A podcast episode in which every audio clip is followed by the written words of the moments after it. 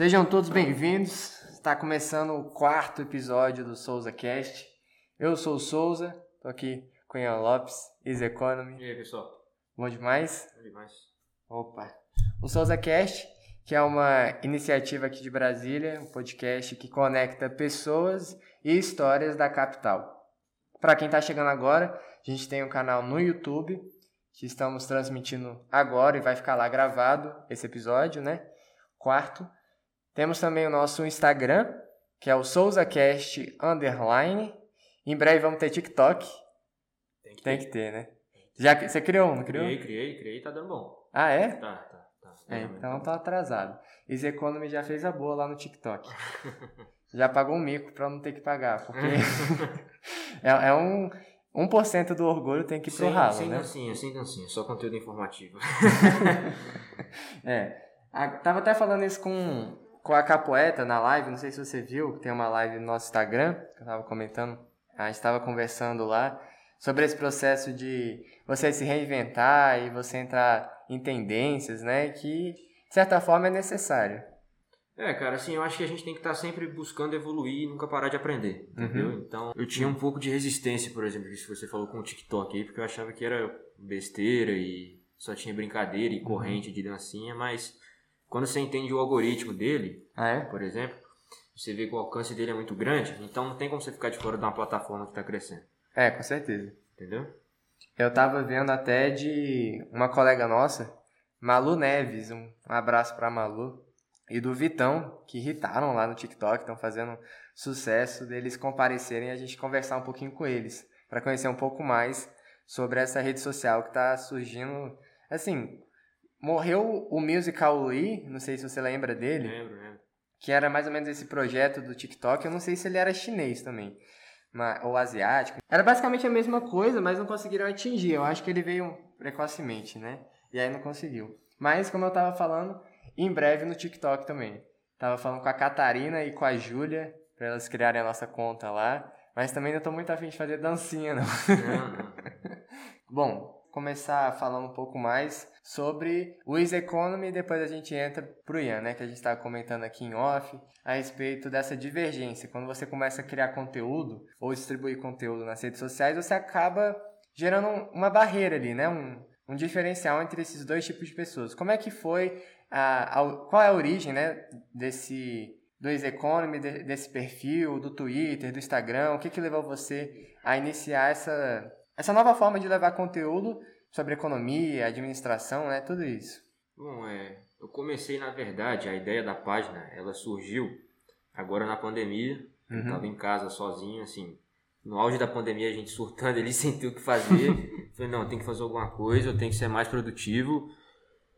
E aí eu tava um dia de madrugada, no meu aniversário, assistindo televisão, e aí vai esse insight, assim, foi, cara, eu tenho que falar alguma coisa pra esse pessoal, que eu tenho um conhecimento aqui que eu acho que eu posso passar Sim. e eventualmente ajudar alguém Perfeito. sabe? Porque é uma demanda ainda muito grande que as pessoas têm e pouca gente entende, infelizmente, entendeu?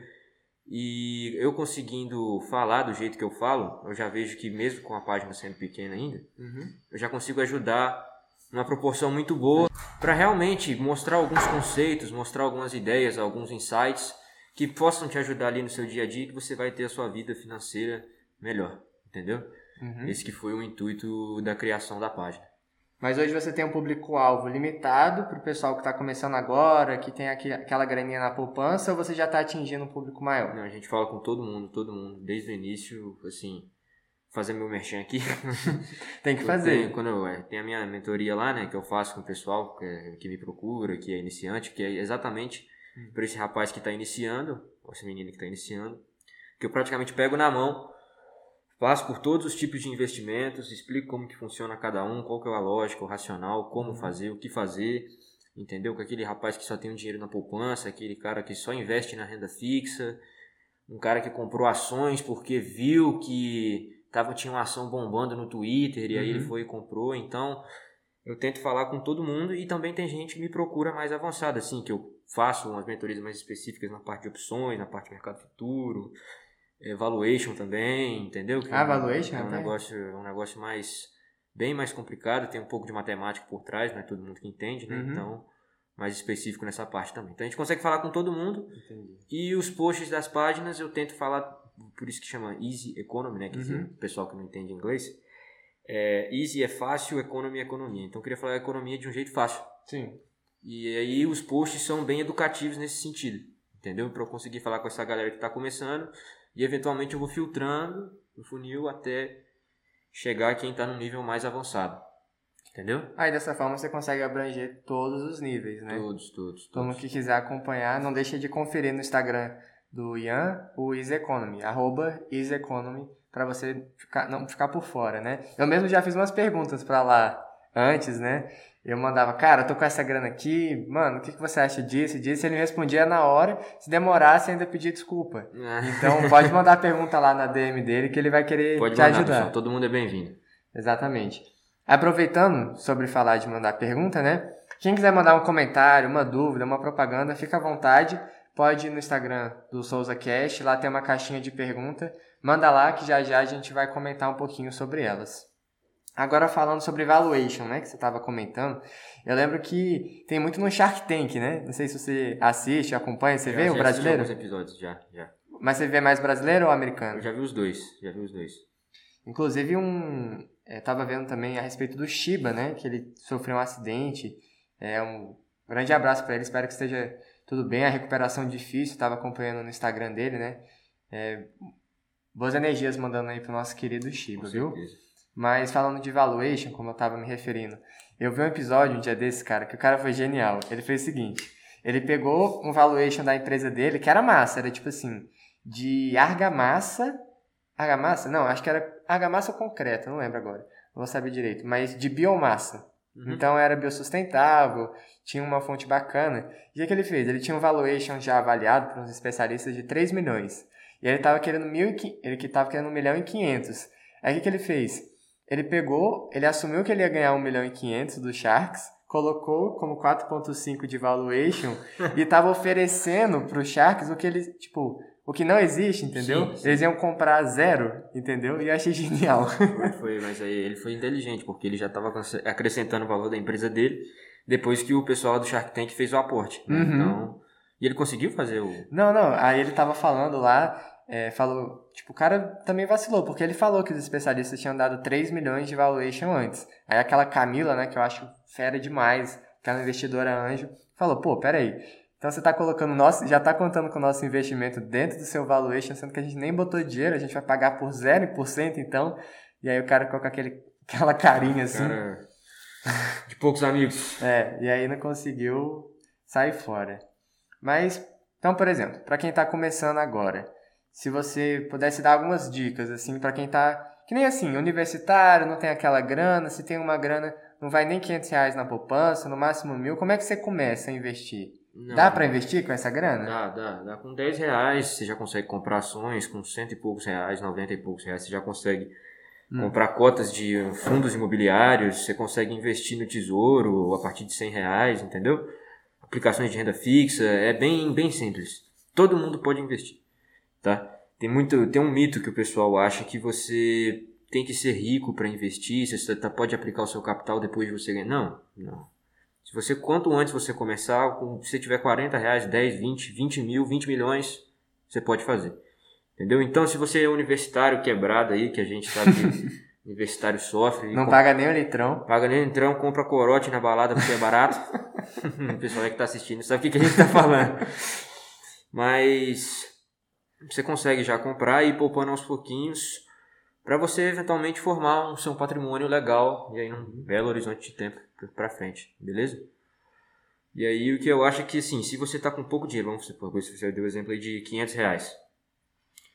Você pode começar diversificando comprando fundos imobiliários, que ele tem uma volatilidade pequena, que, né, que a volatilidade é o quanto que o preço varia, né? Uhum. Que o pessoal que está assistindo, quem não sabe, tem a renda variável e a renda fixa. Isso, Né? vai explicando pro pessoal. A, a renda variável, ela como o próprio nome diz, ela varia. Todo dia a cotação varia. Varia em relação ao quê? A, a demanda e a oferta do mercado. Ah, tá. É basicamente isso. E a renda fixa, ela é fixa. Você tem o rendimento pós-fixado e o pré-fixado. O que que é o pré-fixado? Antes do momento da compra do título, você já sabe o que, que você está comprando. Uhum. Então, tem um tesouro lá pré-fixado. é, que paga 8% ao ano e vai vencer em 2025, por exemplo, esse título. Então, você já sabe exatamente quanto que você vai pagar nele hoje e quanto que você vai receber em 2025. Perfeito. E tem o pós-fixado também. O que, que é? Por exemplo, Tesouro Selic pós-fixado. A gente tem a Selic, que é a taxa básica de juros né, da economia. Uhum. E aí, sempre que ela vai atualizando, o rendimento desse título vai acompanhando a evolução. Entendeu? Então pode ser positivo ou pode ser Pode negativo. ser negativo. Aí e sobe e desce de acordo com a Selic. Tem, por exemplo, o Tesouro IPCA, mais, que ele tem uma parte pré-fixada e outra pós, por exemplo, ele paga 3,5%, eu acho, agora não lembro o valor. Uhum. E a variação do IPCA, que é a variação da inflação, entendeu? Então, se a inflação subiu, você vai receber mais. Se a inflação diminuiu, você vai receber menos. Nesse sentido, sim. Voltando agora para a renda... Então vamos lá. Um resuminho pro pessoal Tá, que tá. estava acompanhando até agora. Então é fixa, variável e a pós-fixa. Não é isso? Não, é a renda fixa. Fixa. Dentro da renda fixa, você tem a pré-fixada e a pós. Ah, então perfeito. Então fixa e variável dentro da fixa. Entendi. E a variável é só uma, né? Só Uhum. ela é de acordo, como eu te falei, com a demanda e oferta do mercado. Então imagino que a variável você tenha mais oportunidade de lucrar muito, mas também de perder muito. Quanto maior o risco, maior o retorno, exatamente. Mas assim, nada rende mais do que a renda variável no, no longo prazo. Uhum. Isso é até cientificamente comprovado pelos modelos É. matemáticos. Com certeza. Então, voltando lá naquele assunto de começar a investir com pouco dinheiro, começa comprando uma cotinha de um fundo imobiliário, porque todo mês um fundo imobiliário ele paga um dividendozinho, mesmo que pequeno. Começa a comprar algumas ações que você tem um pouco mais de segurança. Compra um título do tesouro, entende a volatilidade, por aí vai. Mas dinheiro na poupança, de jeito nenhum. Não deixa lá. Não, porque seu dinheiro está derretendo lá, literalmente. Tá, Ah, a é? poupança está rendendo menos que a inflação. Tá perdendo dinheiro. Tá então. perdendo dinheiro. E para quem não sabe o que, que é, como funciona a inflação, o que, que é? É a desvalorização do dinheiro, literalmente. Vai a perda do seu poder de compra. Então, se você está deixando a sua aplicação, o seu dinheiro na aplicação que está rendendo menos do que o dinheiro está se desvalorizando, Já era. seu dinheiro está virando pó. Entendeu? Nossa senhora. Ainda bem que ele me avisou. tá vendo? Então é desse jeito. Então, vamos lá. Colocando pro cara que tá ouvindo a gente aqui. Tá com 500 reais, não quer investir tudo. Então colocou um pouquinho no fundo imobiliário, que é mais estável. Mas e se ele quiser, como você falou, maior o risco, maior a recompensa. Se, se ele quiser arriscar mais, qual que é o caminho que ele pode trilhar? Tem uma coisa no mercado de é, renda variável que chama ETF. Chama Exchange Traded Fund. Uhum. tá? Que ele é um fundo de índice, um que você consegue comprar ele como cotas, é igual como se fosse, fosse comprar uma ação da Petrobras. Sim. Você consegue comprar a cota desse fundo via bolsa e aí ele replica os principais índices dos mercados do planeta. Então, assim, aqui no Brasil a oferta de ETFs é muito pequena ainda. Mas, assim, aqui no Brasil a gente tem um ETF que replica o Ibovespa, né, que é o principal índice de ações do mercado brasileiro. Tem ETFs que replicam o IFIX. O IFIX, perdão, eu não sei se tem. É, mas tem, do, tem ETFs que replicam o S&P 500, que é o principal índice de ações dos Estados Unidos, e você consegue comprar isso via Brasil, entendeu? Sim. Se a galera quiser, já, quem já, já investe no exterior, consegue ter esse mesmo tipo de é, opção de investimento, porque lá a oferta é muito maior, mercado desenvolvido. Mas aí você começa a comprar os ETFs para você entender a volatilidade, e aí eventualmente você começa a estudar e vai comprando as ações devagarzinho, entendeu? Entendi. E dentro dessas empresas, como você falou, Petrobras é bem mais estável do que uma startup, do que alguma empresa que está começando agora. Então, assim, vale a pena você comprar ações dessas empresas que já estão no mercado há muito tempo. Que, por exemplo, Coca-Cola não, água, né? É. Mas falando de, de Petrobras, você falar o Burger King, o McDonald's, ess- essas grandes bilionárias, trilionárias aí, vale a pena ou não vale? Porque o rendimento eu acredito que seja Isso- pequeno isso- também, né? Isso é uma questão que varia muito, porque, por exemplo, você igual você falou, uma Coca-Cola, uma... vamos pegar uma Ambev, por exemplo, que é É, uma empresa que está consolidada há muito tempo. A empresa não tem mais para onde crescer, Uhum. você concorda comigo? Que já tem um mercado gigantesco, já domina o mercado. Quase um monopólio, né, aqui no Brasil, mas tudo bem. É, pode, pode ser considerado sim.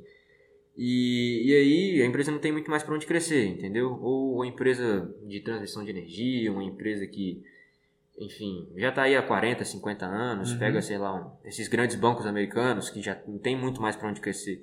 Então a tendência é ele ser menos volátil, Uhum. né? Caso não aconteça nenhum absurdo com a empresa, se a empresa estiver cometendo um crime?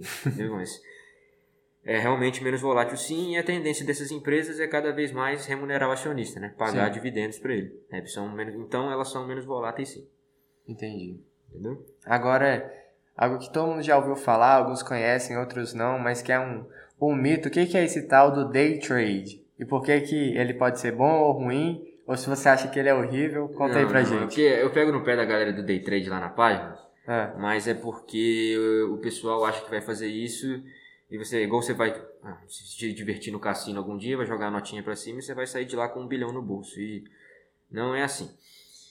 Vamos lá, para quem não sabe o que é day trade, é quando você faz uma operação de compra e venda de um ativo, de uma ação, de um, uma opção de uma ação, de um contrato futuro. Uhum. Você compra e vende ela no mesmo dia, né?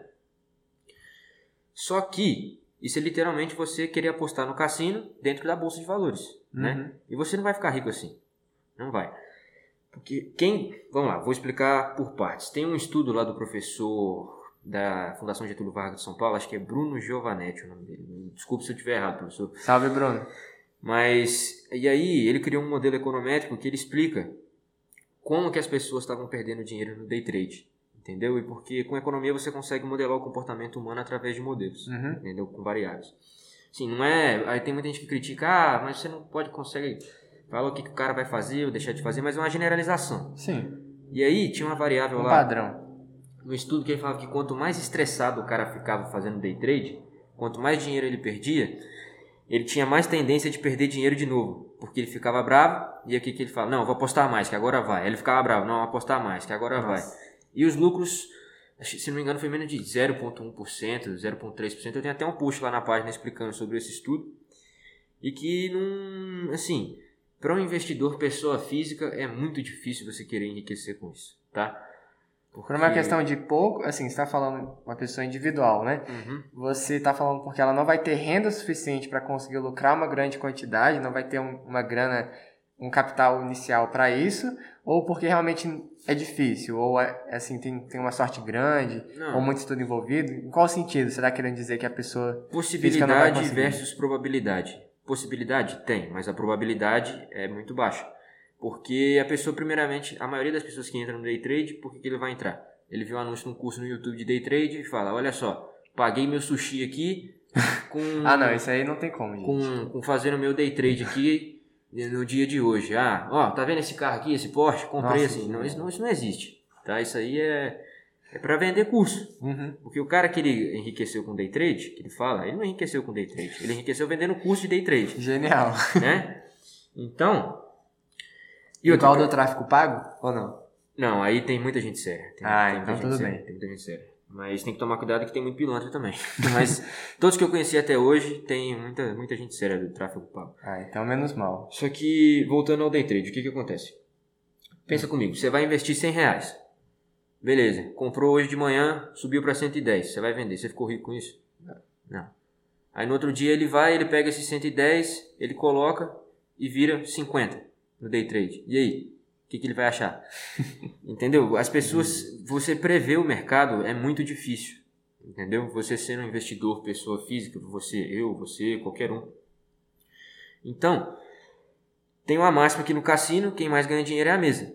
Então você vai estar literalmente dando dinheiro para a bolsa de valores de graça e você vai estar competindo com outra pessoa ali que vai estar ganhando de você, porque no mercado se alguém ganha, alguém perde. E aí, tem quem faz day trade sério, tá, isso começou com a revolução da indústria de fundos, dos fundos quantitativos que a gente chama. Por exemplo, você pega um cara que ele é um PhD em física, Uhum. ou em matemática, ou em engenharia da computação, engenharia de software, e ele vai e ele escreve 50 mil linhas de programação. E aí ele coloca esse algoritmo para operar para ele no próprio day trade, entendeu? Mas esse cara ele tem um PhD em física. A gente não tem um PhD em física para ficar operando isso e é um computador que está operando. Ele eventualmente ele vai estar só ali coordenando as variáveis para ver se está tudo certo. E esses caras que fazem day trade sério assim, nessas movimentações de variação de centavos, por exemplo, de um contrato futuro, de uma ação, eles ganham 40 milhões de dólares no dia. Nossa. Entendeu? Mas são, são fundos quantitativos. Eles usam princípios de física quântica na programação Uhum. e fazem o algoritmo operar. Entendeu? Então, e outra, você fazendo day trade na sua casa, você estando aqui, você estando no interior de Minas, no interior do Acre, você tem a sua conexão de internet, Uhum. né? Esse cara com esse fundo quantitativo, tem o, você que também que faz live stream, sabe? Você tem, tem o hardware e tem o software. Esse cara, ele tem o melhor hardware e ele tem o melhor software. Então, o que, que ele faz? Ele pega o melhor computador que tem, ele aluga uma sala num prédio comercial do lado da, central, da, da sede da Bolsa de Valores e ele pega o melhor cabo de fibra ótica porque quanto mais rápida for a conexão dele, mais ele vai ganhar. Então pensa, se ele está competindo, se ele está operando aqui no Brasil do lado da Bolsa de Valores lá em São Paulo, lá na Vida Faria Lima, e tem um cara competindo com ele lá em Londres, na Inglaterra. Para ele ganhar essa operação desse cara de Londres, ele precisa de um milésimo de conexão. Entendeu? Tem até um livro do Michael Lewis aí, não sei se o pessoal já viu aquele filme que chama Grande Aposta, já viu? Já, eu acho até que teve um pessoal que perguntou lá no Instagram, mas pode falar. Então, é, quem escreveu o filme, ele é baseado, esse filme A Grande Aposta, ele é baseado no livro do Michael Lewis, né, The Big Short. E o Michael Lewis ele tem um livro que chama Flash Boys, que ele explica sobre essa sobre esse negócio de, de, desses cabos de fibra ótica, uhum. dele colocar o prédio do lado da bolsa. Isso em, antes de 2010, então. É, isso antes Faz de, tempo, não, isso já está então. começando tem tempo. O pioneiro dessa indústria de fundos quantitativos foi um cara que chama Jim Simons. Ele é um matemático, professor PhD em Harvard, entendeu? Uhum. E aí ele começa, a história dele é interessante, cara, porque ele começou sendo professor acadêmico e tal, e aí ele estava precisando de dinheiro e ele começou a trabalhar para o governo americano na época da Guerra Fria. Uhum. E aí o que, que ele fazia? Ele quebrava os códigos da União Soviética que estavam tentando espionar. E aí ele começou a pegar esses princípios dele aí de programação. E criptografia? Cara, isso. Cara, a gente vai conseguir montar um fundo e ganhar dinheiro com isso. E aí ele faz isso, só que ele, os caras que trabalham com ele, todos eles são PHDs, entendeu?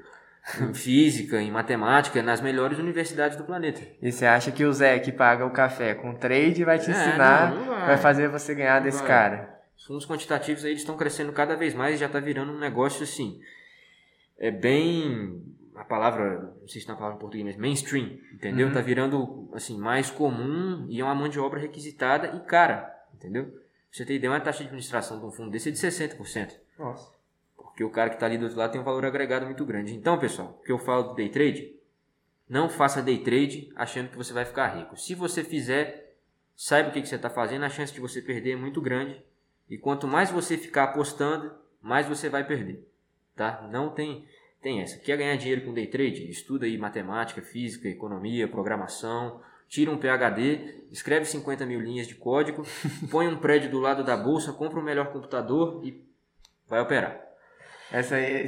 Já pode cortar aí, Gustavo, se você estiver ouvindo, porque essa aí vai lá pro Instagram. Entendeu? Porque Gostei aí- do detalhe. É, é isso, sabe? Não tenho preconceito com quem faz day trade. O pessoal acha que Tenho até amigos que são. Tem, é, é. De vez em quando vem lá e fala, ah, ganhei dinheiro no day trade. É, O, o- o Carlos comentou comigo. O Carlos não faz day trade, não. O Carlos é inteligente. Aí ele veio falar, cara, amigo meu perdeu um Celta nessa aí de fazer um trade. Com- Correspondente a um preço de um Aham. Celta, entendeu? Então, Caramba. Não, não tente se achar mais esperto que o mercado. Quando você se acha mais esperto que o mercado, o mercado te engole. Todos os grandes investidores quebraram assim. Entendi. Que- os, os que quebraram, lógico, né? É, você falou de ser mais esperto que o mercado. Hum. E ser mais esperto que o diabo. Esses livros que tem Você aí. já leu esse livro? Não, então, é o que eu quero te perguntar. É, tem uma série de livros, né, conhecidos, então, é, Pai Rico, Pai, po Pai Pobre, não é? Mais Esperto que o Diabo, Do Mil a Um Milhão.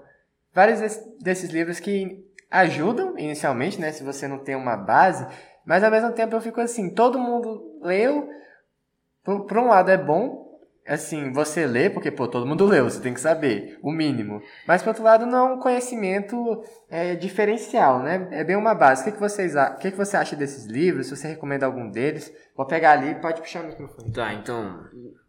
Eu, que eu sempre falo pra galera: conhecimento nunca é demais.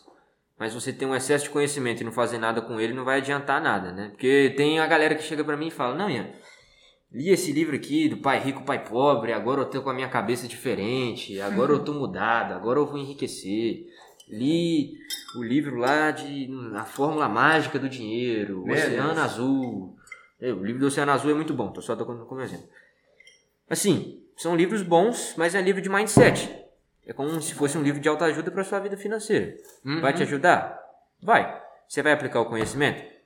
Vai. Se você não vai aplicar, não vai adiantar nada, entendeu? Então, e o que ele fala, cara, é, é assim. Por exemplo, o livro lá do Pai Rico, Pai Pobre. Eu nunca li, eu li o resumo só na internet dele, porque eu já sabia mais ou menos o que que era, muita gente tá. O que ele fala é o básico do básico que todo mundo devia fazer. Não gastar o seu dinheiro com besteira, resume o livro. Entendeu? Ele fala: não, você tem que ter ativo, você não pode ter passivo, você tem que saber administrar e tal. E é, e é isso. Mas, por exemplo, esse livro Mais Esperto que o Diabo, você já leu? Não. Tá, é, é um livro muito bom. Esse aí eu Esse é bom, eu esse recomendo, recomendo. Mas esse não, é, não fala sobre investimento, não. É de um livro do Napoleon Hill. Ele foi um estudioso lá nos Estados Unidos. Ele estudou a cultura do enriquecimento, sabe? Justo. Tem até um livro outro famoso dele, acho que é Think and Grow Rich, acho que é Quem Pensa Enriquece ou não em português, não tenho certeza. Mas Uhum. esse livro mais perto de é interessante porque ele faz uma entrevista com os demônios que estão na cabeça dele que ele chama de diabo, entendeu? E aí ele vai conversando com o cara e ele vai falando todas as falhas que vão acontecendo e que podem acontecer se você deixar se suceder a esse diabo, a esses demônios que te atormentam, entendeu? Então, se você aplicar essa filosofia no mercado, você com certeza vai ser bem sucedido, porque você não pode deixar a mosca azul te picar, a mosca do day trade te picar, entendeu? Então, você tem que saber. É, é um livro que abre a cabeça, sabe? Eu li ele na fase que tava rolando uns problemas aí Justo. com uma pessoa que eu conhecia, e aí eu via, eu li o livro, e aí eu tava vendo toda a descrição da pessoa, sabe? Então, é mais nesse sentido assim. Mas ele abre muito a cabeça. E todo mundo que eu conheço que leu até hoje gostou, sabe? Mas o que eu te falei, autoajuda, ajuda, mas você tem que aplicar. E depois de um tempo também os livros começam a ficar repetitivos, sabe? Você tem que pegar esse conhecimento e aplicar, senão não vai adiantar nada. É. Não só aplicar para dentro da economia, né? Mas dentro do que você puder utilizar ele para o crescimento. Você estava falando de mindset, né?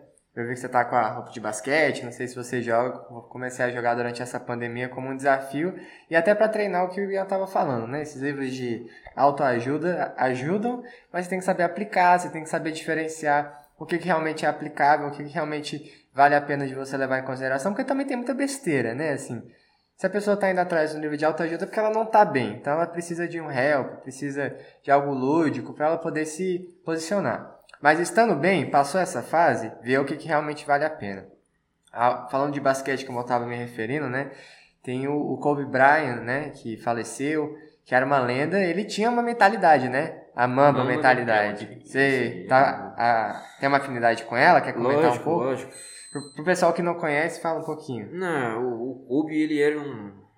Ele fala o hardest worker in the room, né? Ele trabalhava, acabava o jogo, ele ficava 3, 4 horas treinando sexta.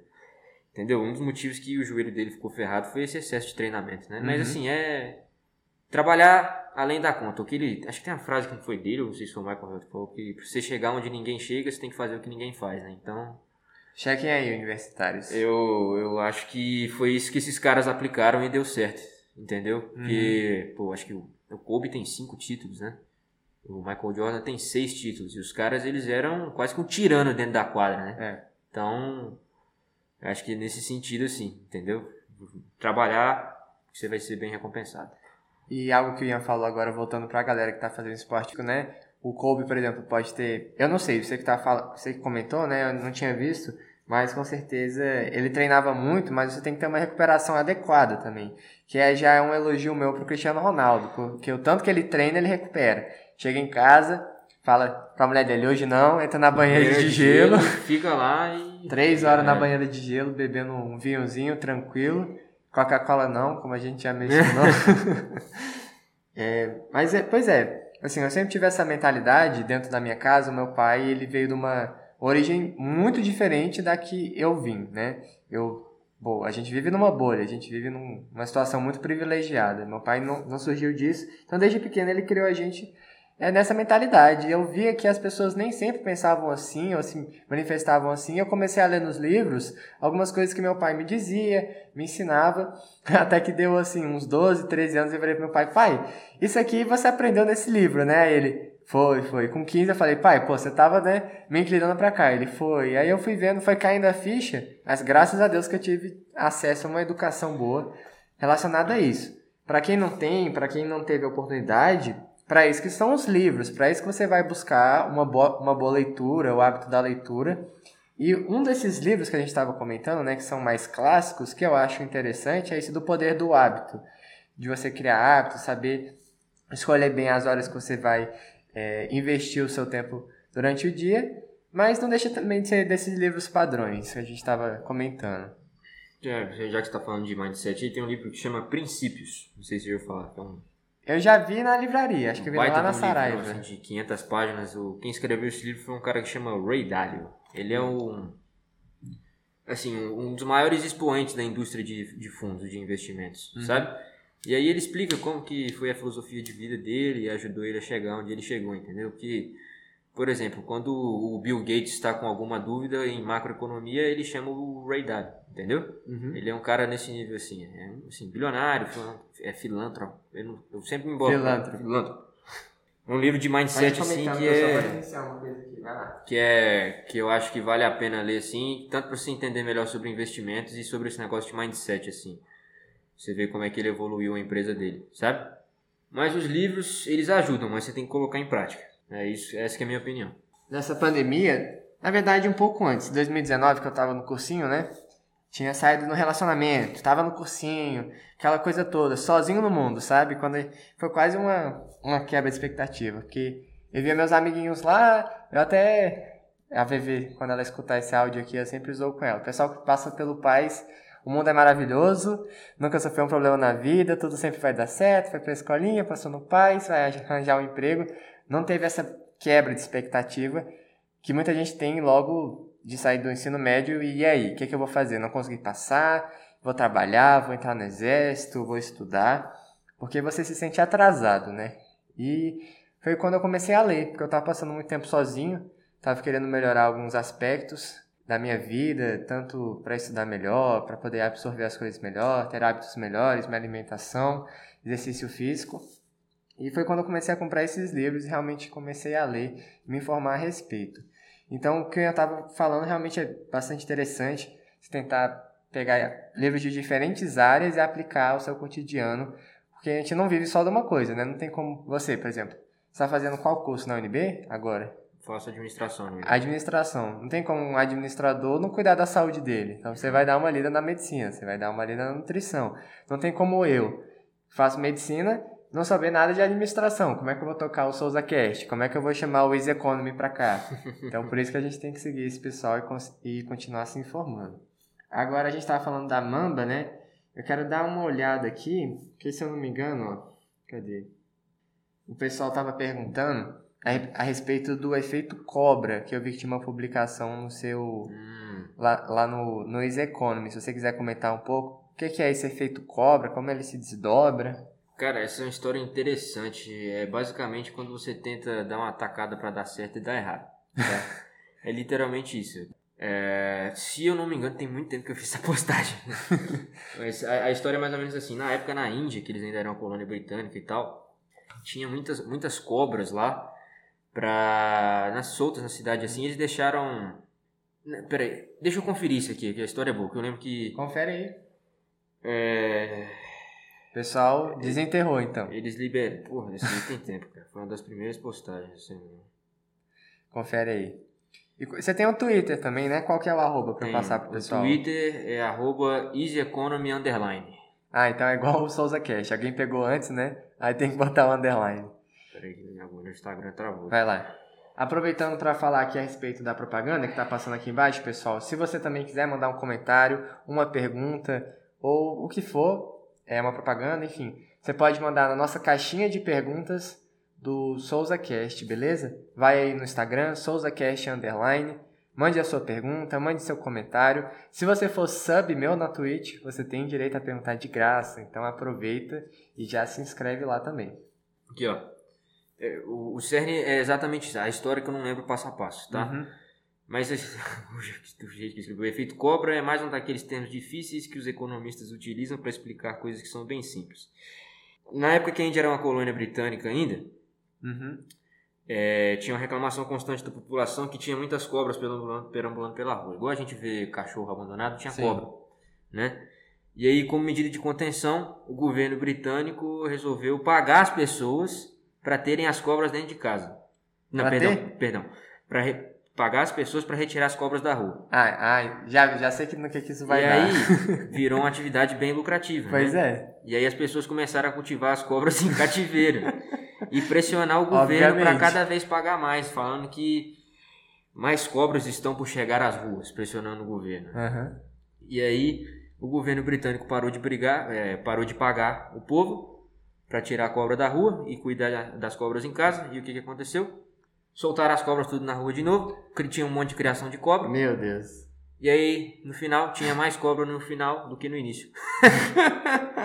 o tiro saiu pela Meu Deus! É, ou seja, é um termo que ele é usado para quando você tenta fazer algo para ser melhorado e dá errado, entendeu? Nossa, então fiquem cientes aí, rapaziada. É, não criem cobras em casa.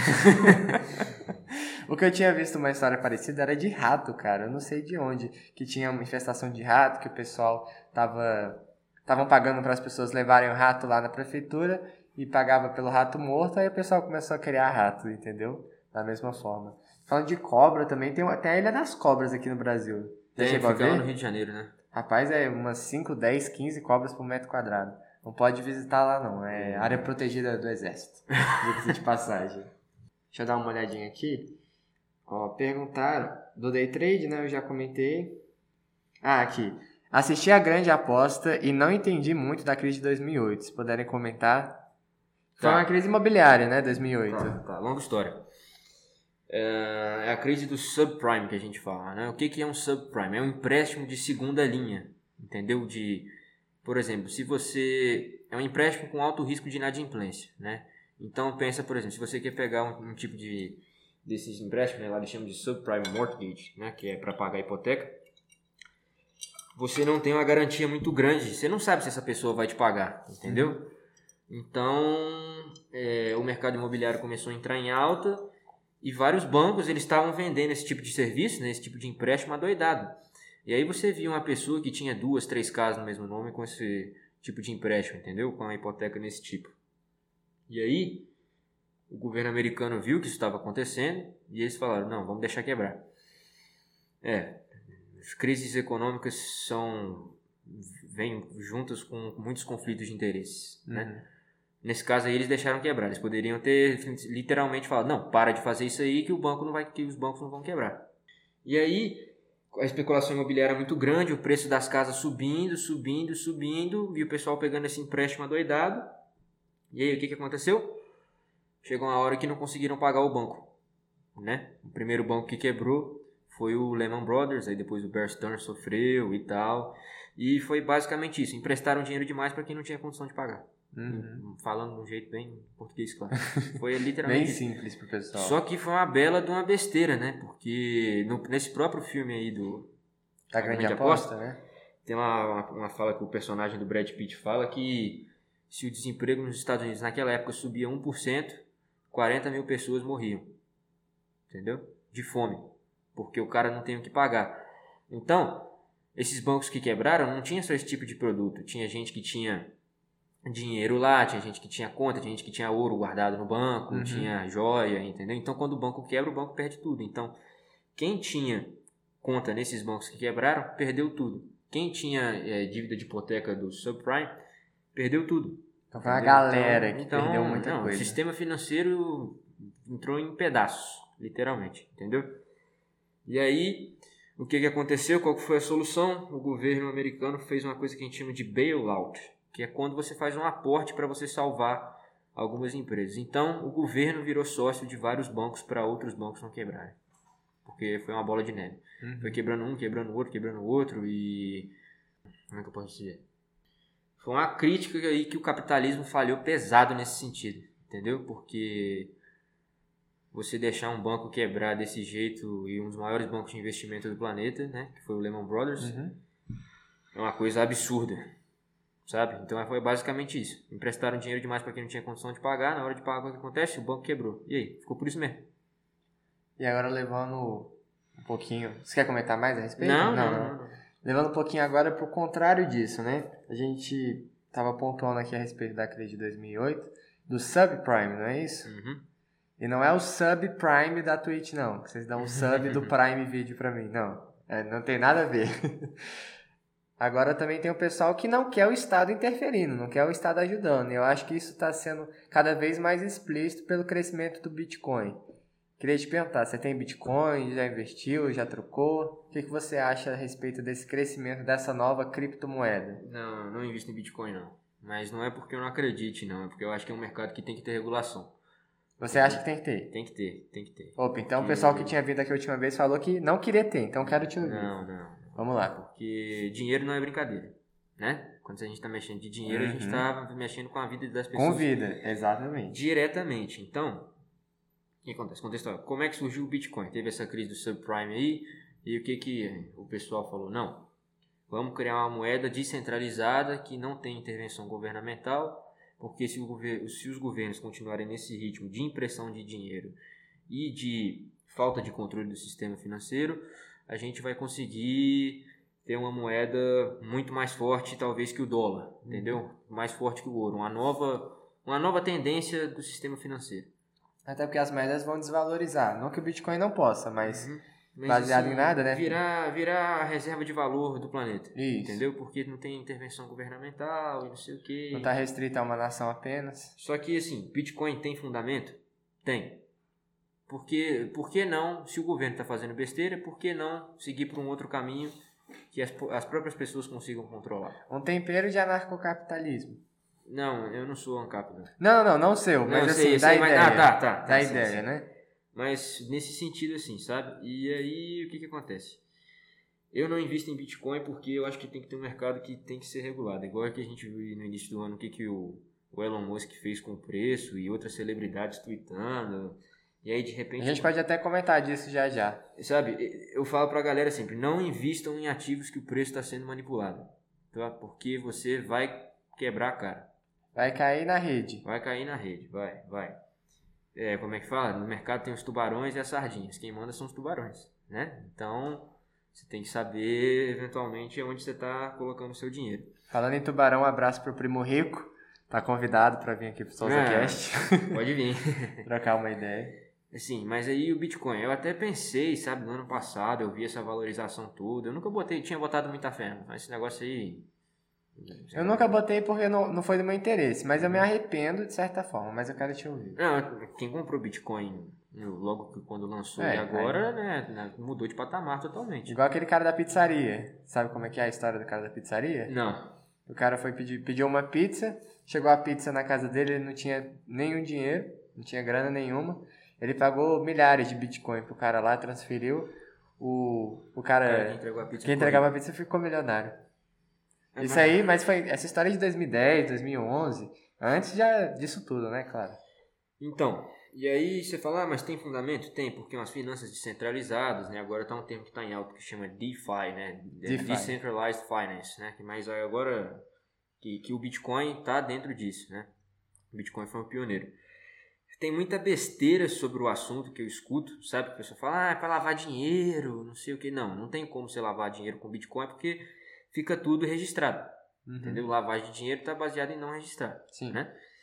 Só que com essas manipulações de, de mercado recentes aí, eu não, eu não tenho coragem de comprar, não. Porque não é qualquer um que pode ficar brincando com dinheiro, não. Por exemplo, o caso do lado do Elon Musk, né? O que, que, que você acha que a Tesla ganhou mais dinheiro em 2020? Com Bitcoin ou com... Com Bitcoin, Com sem dúvida carro. nenhuma. Foi com Bitcoin. Por quê? Ele foi lá e comprou um bilhão de dólares e colocou no caixa da empresa, né? E o que Uhum. que fez? Bitcoin valorizou, vendeu, teve lucro, né? Claro. Só que aí o cara vai, faz um tweet, né? Faz um post no Twitter e fala: Ah, não, é, tô, tô comp- é, Tesla comprou um bi de Bitcoin, tá ligado? Aí o preço já subiu, enquanto o preço está subindo, depois que ele twitta, ele deve ter, vendido, deve ter vendido, provavelmente, entendeu? E aí depois twitta, a Tesla vai aceitar pagamento com Bitcoin de carro. Você vai poder comprar o seu carro com Bitcoin. Uhum.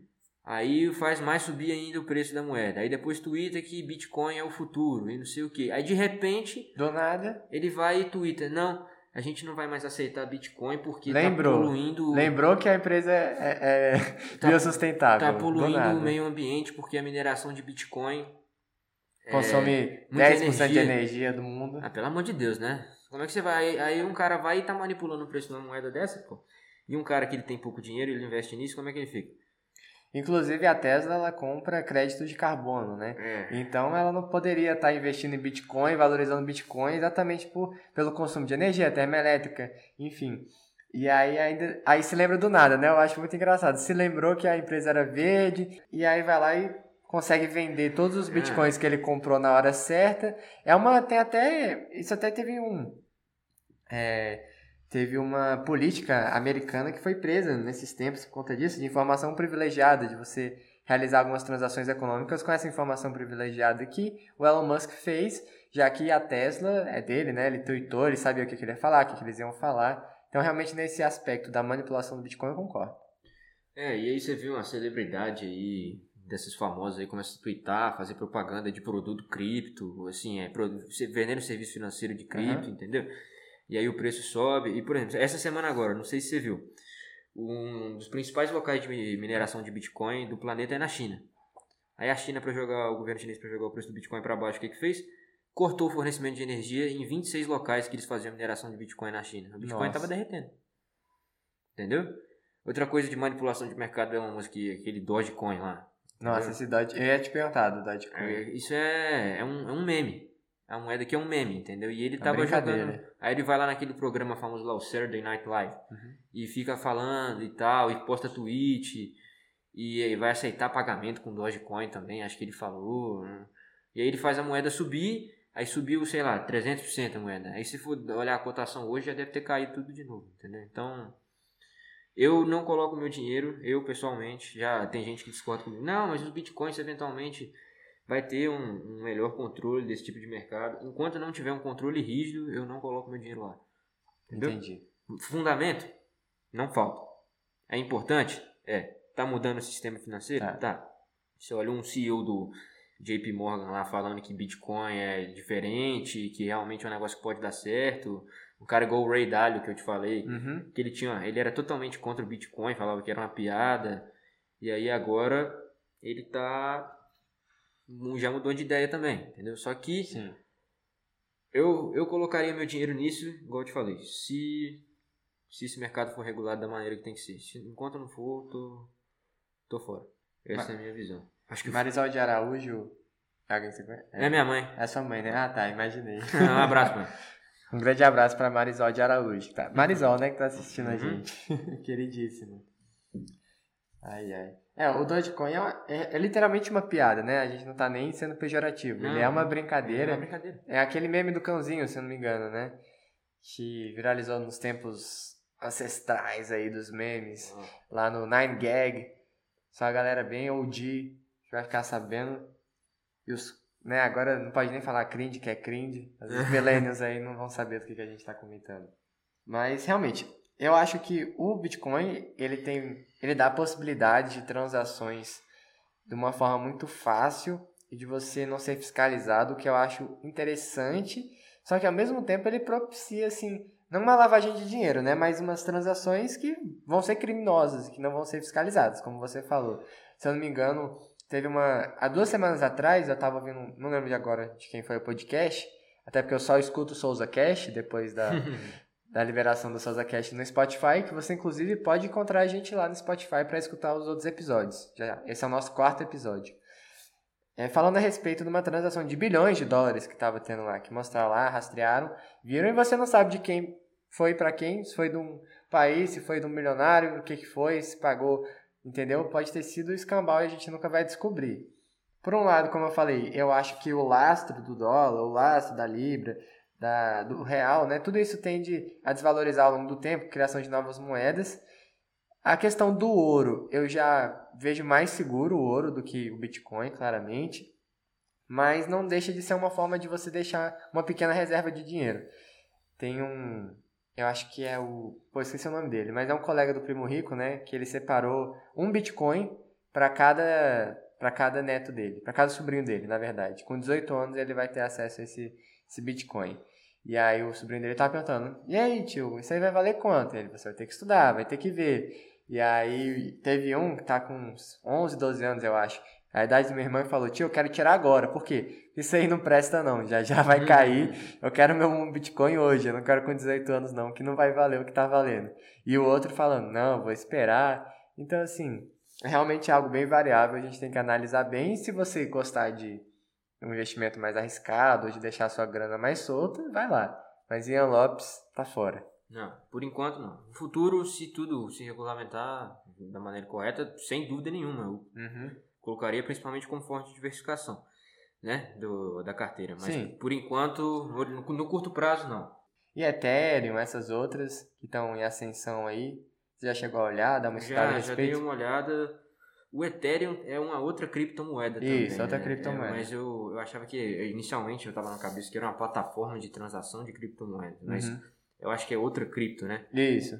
É, tem um fundamento interessante também. O cara que criou, acho que foi um russo, né? Vitaly ou alguma coisa. não- Aí eu já. A Ethereum eu não me aprofundei. Eu até. Tem, tem um. Fazer a propaganda de um outro podcast aqui, mas um, sem, tem, ele tem um podcast que esse criador desse Ethereum faz com um cara que chama Alex Friedman. É um cientista da computação. Ele fez a entrevista pra galera que quiser entender melhor o que é o Ethereum, ele explica direitinho lá. Bacana. Entendeu? Mas eu, pessoalmente, eu não tenho muita noção do que é. Ah, entendi. Não tá acompanhando. É, eu vi que também tava em ascensão, né? Que o pessoal tava colocando uma grana lá. Mas então fica aí pros nossos telespectadores e pros nossos ouvintes para se aprofundarem um pouco mais a respeito das criptomoedas. Um futuro próximo ou uma decepção próxima? Fica a dúvida. Agora, sobre o Tesla, né? Eu queria um Tesla, cara. Eu acho o carro fera demais. É demais o carro. Tem, Você tá o único doido. carro do planeta que não capota. Ah é, ah, é verdade, eu tinha visto isso daí. O De jeito nenhum, né? Fizeram altos testes e tudo mais. O que eu acho engraçado dele também, não sei se vocês já viram esse vídeo, posso disponibilizar depois. O Tesla, ele tem um sensor de pessoas, né? Ele consegue identificar as pessoas, e aí o cara passou com o Tesla num cemitério, Eu vi, e o eu vi sensor esse vídeo. pipocou, cara, assim, de noite, Eu o cara morrendo de medo, nossa eu saía correndo. eu saía correndo. vendo, esperando um monte de zumbi, mas eu achei doideira. Vi também alguns vídeos de Tesla, assim, a pessoa, primeiro dia do te, no piloto automático do Tesla, o cara morrendo de medo, assim, com a mão no volante. Uma semana, já tá assim. Um mês, cara deitado lá. Isso aí é bem bacana, dá pra você fazer uma cama dentro do carro, né? Viver no carro praticamente. Não, sem dúvidas, é um, um produto revolucionário. Né? Esse tipo de carro, carro autônomo. Além de ele ser mais potente né, do que o carro de motor a combustão. Não entendo de engenharia, tá? Mas isso foi o que eu já li. Uhum. Assim, fala, parece que o, o torque é maior com o motor elétrico, a performance, não sei o quê. E ele mudou a indústria, né? Ele tá, tá fazendo toda a indústria seguir. Você vê a Volkswagen lançando carro elétrico, Sim. A Porsche com esse Porsche Taycan, né? Eu acho que chamam esse Porsche elétrico novo. E competindo assim, e os carros são muito bonitos, eu acho também, Sim. pessoalmente, né? Então, é, é isso aí que eu acho. O carro é excelente. O dono dele, o dono da empresa que tem que tomar cuidado com o que ele twitta. É, ele é meio. Só, Assim, o cara é meio infantil, né? Parece que ele retrocedeu uns anos com o tanto que ele É, foi ganhando de grana. ele- eu não vou ficar só falando mal dele, ele é um. Eu acho ele um cara muito inteligente. É, sabe? genial. Ele é um gênio, assim. Tem. Tem os tipos de gênios, né? Tem o cara que Sim. é um gênio que ele é um cara mais criativo, assim. Sim. Um cara que ele, por exemplo, trabalha com, com entretenimento. Tem os gênios do entretenimento. Aí você tem um gênio igual um Einstein, que é um Uhum. cara que é lógico. O Elon Musk, ele consegue ser genial nesses dois sentidos, tanto na criatividade quanto do lado lógico, entendeu? Então, Sim. Ele é ele é físico e ele é formado em economia também, sabia? Ah, é? Aham. Se você tivesse que fazer um time hoje pra investir, pra pegar sua grana e criar alguma coisa, iniciar um negócio, quem você chamaria? Três pessoas internacionais. Chamaria o Três Elon Musk? Não. Não, ele não. Putz. Vamos lá. Neymar? Brincadeira. É, tá, vou colocar o Neymar. Você falou Neymar, vou colocar o Neymar. quarto. E como quarto, isso, exatamente. Beleza. Entretenimento, gênio da bola. Hum, Putz, cara, um Jeff Bezos. Pô, Ah, começamos bem. Vamos ver, quem mais? Quem mais? É, Billzinho, não, não. separou, perdeu metade da grana. 50 O cara, o cara é tão rico, continua rico. É, Um dos caras mais ricos do mundo depois de um divórcio. É, Aprenda aí com Bill Gates, Não, rapaziada. Acho que. ah, vou colocar um cara do entretenimento aí, o Dwayne Johnson. Ah, é? The Rock? Uhum, eu acho ele um, um gênio no- nos negócios. O cara, eu acho que foi o ator que mais lucrou em 2019, se eu não me É, engano. Ele... ele- fez um tanto de filme assim. Não, e fora as empresas que ele tem também, né? De Ah, é? produção, a, te- a empresa de tequila dele. Não sabia disso, não. E. Terceiro, putz, tem tantos, cara. Já tem dois carecas no time. Vou colocar um com cabelo agora, né? Pra fechar. Cara, Donald Trump. Eu vou falar outro. Meu amigo Caio. O Caio tá assistindo. Hum. O terceiro. Qual é o Caio? Caio, Caio Amâncio, Caio Eduardo. Caio Amâncio. Tá Pronto. assistindo aí. Ele é meu amigo, a gente já teve várias conversas. Algum dia vai sair alguma coisa minha com ele. Ah, então Tenho pronto. certeza. Tá vendo? Fechado. Ó, no meu, com certeza o Sérgio também tá aí assistindo. Já tá conversando aqui comigo. E o restante, é, ninguém, ninguém tá no nível dele. Então até lá, vamos acompanhando. Quero ver a galera lá, se ele mostrar. comentou ali, ó. Tô aqui, tamo junto. Ah, salve pro um abraço Caio. pro Caio. Agora, a gente estava falando a respeito desses livros, né, voltados para economia, mindset. Eu queria fazer uma pergunta pessoal que eu tinha até anotado aqui, mandando um salve pro Paulo Pérez, um mentor meu, um colega querido, que ele falou o seguinte, colocou no story dele hoje: crescimento e conforto não coexistem. O que, que você acha dessa frase? Até hoje já se provou verdadeira? Como é que você está fazendo? Isso é verdade. Crescimento e conforto não coexistem. Cara, eu acho que isso é muito verdade. Que eu acho que você tem que estar sempre buscando aprender mais. Você sempre está saindo da sua zona de conforto e nunca parar de aprender é um dos motivos aí que é, você consegue se reinventar. Tem, então, eu escutei um, também um outro podcast uma vez, uns caras lá do Vale do Silício. E aí eles estavam falando sobre esse negócio de esses esses caras que, que são bilionários da tecnologia, sabe? Tipo, criam essas startups igual o Facebook e, e estoura o Snapchat, entendeu? Twitter. E aí ele tava falando do Bill Gates. E aí ele falando que o Bill Gates ele foi um cara que ele sempre se reinventou. Não sei se você já assistiu o documentário dele na Netflix, que explica bem como que a cabeça dele funciona, sabe?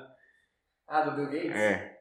E aí. E assim, ele é um cara. eu- Ele fala que o cérebro dele é uma CPU, né? E quando ele tá cansado, estressado, ele pega um avião, aqueles hidroaviões que pousam na água assim, vai pra uma casa dessas aí no meio do mato e fica só lendo. Pega um monte de livro e fica lendo, lendo, lendo, sabe? Queria ter essa grana, né, pessoal? Pegar assim o, É. o avião, dar uma relaxada, E aí, agora... agora. em Cuba pegar um cigarro, um charutão. Esse, esse, esse cara ele tem tanto dinheiro, sabe, que ele não sabe mais o que, que ele vai fazer com o dinheiro dele. Então, ele tá tentando Hum. conseguir agora novas alternativas e eles falam muito de mudança climática, aquecimento global, Uhum. com a pandemia e tal, né? Gente, o Bill Gates não colocou chip na vacina, tá? Não tô falando isso não. Fica tranquilo. Fica tranquilo. Só que aí é, eu vi lá, cara, que ele investiu um bilhão de dólares da fortuna pessoal dele numa empresa que, se eu não me engano, na produção de aço ou de é, quando você transforma minério de ferro em aço, fica um negócio que emite muito carbono, sabe? Sim. E aí, essa empresa ela conseguiu diminuir a redução transformando uns blocos de concreto, assim. Depois vocês pesquisem aí que vocês vão ver o que eu tô falando. E é um negócio assim sensacional, sabe? Porque diminui muito a, a poluição, Uhum. entendeu? Então, e ele e assim, ele fica constantemente se reinventando, né? Ele teve que criar a Microsoft, foi um sucesso danado e tal. E aí ele vai para essas outras vertentes assim, conseguindo se reinventar, porque ele não fica na zona de conforto dele, entendeu? Esses caras nunca vão parar de trabalhar. Pega o Warren Buffett lá, tá com 88 anos, 90, sei lá. O cara trabalha todo dia ainda. Ele lê 3 horas por dia todo dia. Entendeu? Então, eu acho que isso aí que seu amigo falou é muito verdade. Eu tento seguir isso e é difícil, É. mas tem que tentar. Tava falando com uma. Eu acho até que ela te deu aula, uma professora nossa, a professora Lene, Sim, lá sim. no Olimpo, né? Salve pra Lene. Tava falando com ela é, a respeito de uma, de uma postagem que eu tinha visto, que eu lembrei dela, da época de, Uhum. de professora, que ela pegava no meu pé, eu pegava no pé dela, mandei pra ela. E falei, pô, acho que ela vai curtir o trabalho que a gente tá fazendo no Souza Cash, né? Então enviei pra ela gostou bastante. E ela me falou, pô, gostei bastante, desejo toda sorte, mas, né, trabalhoso, né, fazer isso, medicina, quero ver conciliar isso tudo. Eu falei pra ela uma verdade, eu nunca escolhi o caminho fácil, nunca escolhi caminho confortável, zona de conforto. Toda vez que eu me sinto na minha zona de conforto, eu paro e, pô, tem que fazer mais coisa, tenho que correr atrás. Então, ir atrás dos seus objetivos e criar novos objetivos para você estar sempre aprimorando. Então, também concordo aqui com a frasezinha, Mas ao mesmo tempo, não é por isso que eu vou virar um, um workaholic no sentido negativo, de não me valorizar, não cuidar da minha saúde. Já tive esse momento, para quem me conhece, por exemplo, no segundo ano do ensino médio, ficava assim das duas, sem brincadeira, das duas até nove horas, sem levantar da cadeira e sem mexer no celular, sem beber uma água, estudando assim, teve dia. Essa, nesse ritmo, cheguei a ir pro hospital, porque assim, Disciplina. tomar soro. Aí uma coisa é você ter uma disciplina, mandando pro meu amigo Vitão também, lá da UNB. O cara sabia tudo da prova, cara, sabia tudo, do A a Z, brabo demais, deu uma aula pra gente, mas chegou lá, ele tava quase uma semana dormindo menos de duas, três horas por dia. Chegou na hora da prova, teve problema, não conseguiu e tal, ficou mal.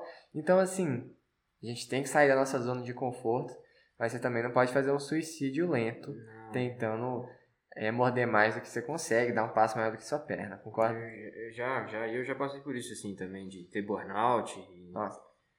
E é, é horrível. Você tem que saber dosar. Principalmente agora com a pandemia, que você não sai de casa, só fica trabalhando o dia inteiro, né? Isso é. você não- outro dia você trabalha tanto que você não consegue levantar da cama, dor de cabeça, parece que sua cabeça vai explodir, entendeu? É, é assim, mas você, você tem que saber se cuidar de todos os jeitos. Eu li uma frase num livro uma vez que ele fala que a, a gente tem que se tratar como, a gente, como se a gente fosse uma pessoa que a gente está tentando ajudar. Entendeu? Faz sentido isso? Claro. Então, você saber conciliar essas duas pontas aí, porque senão você pira mesmo. Que eu, já, eu mesmo já passei por isso eu sei como é que é chato. É, não vale a pena. E você querer ser produtivo demais para ter um burnout e deixar de ser produtivo nos outros dias não faz sentido nenhum também. Agora, fazer uma pequena pausa pro pessoal para poder lembrar a respeito das perguntas, comentários que vocês tiverem aí para falar pra gente, mandarem aqui. Você pode mandar na nossa caixinha de perguntas do SouzaCast underline, lá no nosso Instagram. Então, o Instagram é SouzaCast underline. Vai lá no nosso story, faça a sua pergunta, que ela vai ser lida aqui ao vivo pra gente comentar. Vou dar até uma checada aqui. Eu tinha recebido uma mensagem, deixa eu conferir. É, ó, perguntaram quais livros então você recomenda, se for para fazer assim uma gama de livros, né? Para o pessoal que está começando. Então, a gente já comentou a respeito de vários, pessoal. É, o primeiro deles que o Ian falou é o Mais Esperto que o Diabo, né? Pode ser também, mas você está querendo saber mais sobre investimentos? É, pode ser investimento. É, vamos botar investimento, Tá. para ser uma coisa mais séria, né? Leitura obrigatória é O Investidor Inteligente, tá? Tem um outro também que chama O Antifrágil, do Nassim Taleb. Uhum. Tem, tem tantos, cara. Deixa eu lembrar uns aqui pra galera. O Princípios que eu falei. Princípios. Ah, Não sei se você já leu um, esse eu, não, eu vi um dia desses, que eu fui na Saraiva essa semana, era o cara mais rico da Babilônia, o cara o mais... Homem Mais Rico da Babilônia. É, já leu isso daí? já. É bom? É, é legal. Pode ficar de recomendação também. Ah, vamos lá, pra galera que quer aprofundar um pouco mais aí, tem os livros do Damodaran, de Valuation, tá? São muito bons. Tem. Vamos ver Qual outro aqui? Ó, pra galera que gosta de empreender aí, ó, a gente falou de startup, Uhum. tem um livro que chama The Startup Nation, que explica o milagre econômico de Israel. Sabe? Como que os caras conseguiram se reinventar no meio de tanta guerra, sem recurso Uhum. natural. E um outro aí ó, que chama The Investment Checklist. Tá? É um livro muito bom também. Ah, The Little Book That Beats the Market. Também The tem. Little Book? That Beats the Market. Ah, Debits. Aí é a fórmula mágica para que, que chama assim. Se Uhum. pesquisarem em português é a fórmula mágica é, para investir em ações. É, Perfeito. acho que com isso aí a galera tá bem servida. E agora perguntando voltado para Brasília, né? Pessoal que vem aqui, eu sempre tento fazer alguma pergunta para aplicar a área que está estudando, que está trabalhando, que está investindo, que está empreendendo, para dentro de Brasília.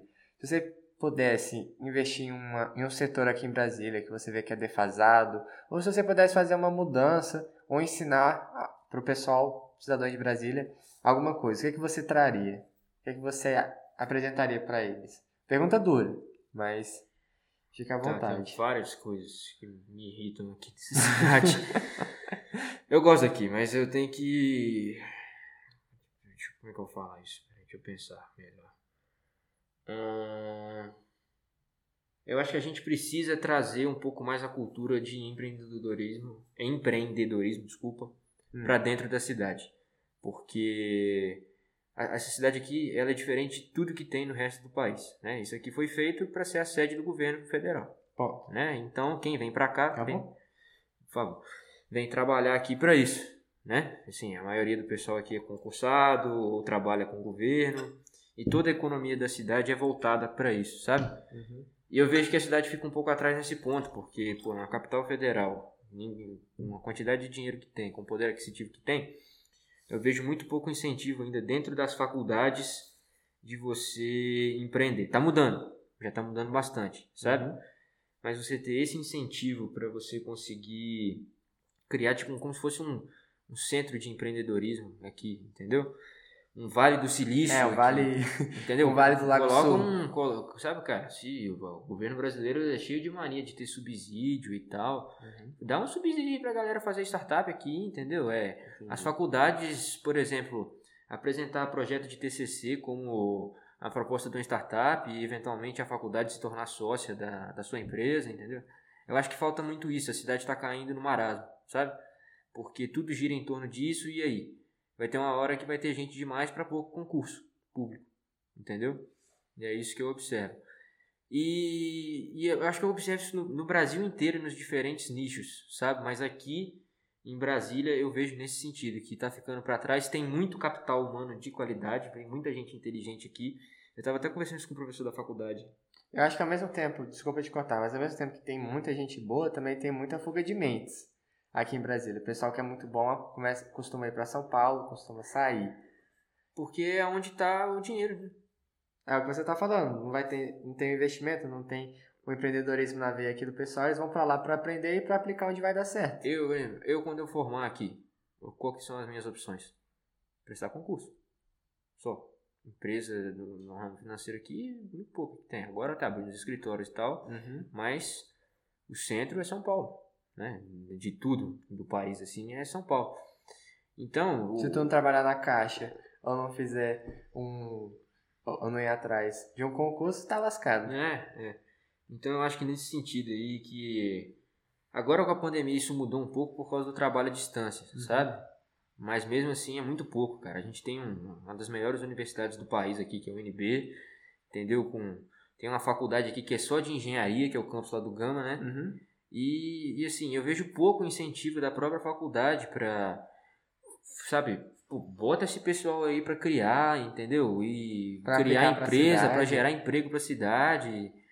E é isso, porque falta, cara, falta. Você pega uma universidade igual o UNB, que é de qualidade, o rapaz ele forma lá engenharia mecatrônica, por exemplo, e não tem trabalho aqui. O cara que, entendeu? Sim.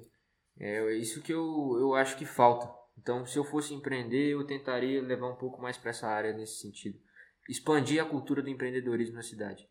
É, isso que você pontuou é algo que eu tinha em mente, mas eu nunca tinha parado para refletir dessa forma. Realmente há uma cultura dessa vida mais mansa, assim, por conta dos concursos aqui em Brasília. Pessoal, vai fazer um curso superior para fazer o concurso e ficar numa vida mais tranquila.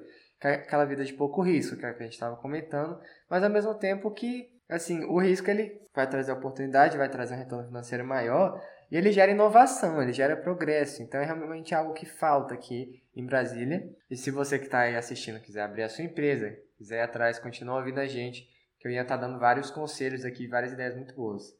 Recebi uma pergunta, deixa eu dar uma olhada. Ian, pretende seguir carreira no mercado financeiro? Em qual área pretende se especializar? Hum, ou gestor de fundo ou analista de ações, ou os dois eventualmente. Investidor de fundo? ou gestor, gestor de fundos gestor? ou analista de ações. Acho que seriam essas. O que, que um, cada um deles vai fazer para o pessoal que está ouvindo? Ah, o gestor de fundo é aquele cara que ele gere patrimônio, entendeu? Tipo, Sim. quando tem, você tem um fundo, você investe num fundo de investimento, alguém tem que tocar aquele fundo ali. Perfeito. Entendeu? Aí vai ser então, você. É, Tocando a grande geral. Talvez, talvez. Não, não vai sei. ser. Eu coloco minha grana, hein? Eu, eu, 10% eu, é do Ian. Eu não sei se isso é pra mim, porque é um estresse muito grande. Eu tenho que pensar. É uma pressão do. É, porque você tá mexendo com o dinheiro dos outros, né? Então... Teve aquele cara lá na, na Coreia do Sul, não foi? Perdeu, ganhou bilhões num dia e perdeu no outro. Ah, sempre tem um maluco assim. sempre tem. É um trabalho muito estressante, mas é legal. Sabe? Bacana. Eu acho que isso essa parte de gestão de portfólio. E o analista de ações, ele é aquele cara que quando você contrata uma casa de research, é, ou você contrata o serviço de um banco, você, quando você vê lá no final, assim, é CNPI, uhum. tipo assim, fulano de tal, vírgula, CNPI, fulano de tal, vírgula, CFA. Sim. É porque esses caras são os únicos que são permitidos por lei de fazer uma recomendação de investimento, entendeu? Então o cara não é pouca merda, não. Então, porque é, ele estudou para aquilo, ele tem uma certificação para aquilo, para fazer, entendeu? Então, Bacana. acho que seria essas duas. Mas vamos ver aí o que, que o destino me propõe. Mas você, então, gestor de fundo Itaú, por exemplo. É, é uma, uma, uma grande muito, possibilidade. Muito difícil né, chegar numa posição dessa, mas assim, por que não, né? Seguir uma carreira nesse sentido, né? E aí você acha que você cairia nesse marasmo que a gente estava tava falando da vida mais tranquila?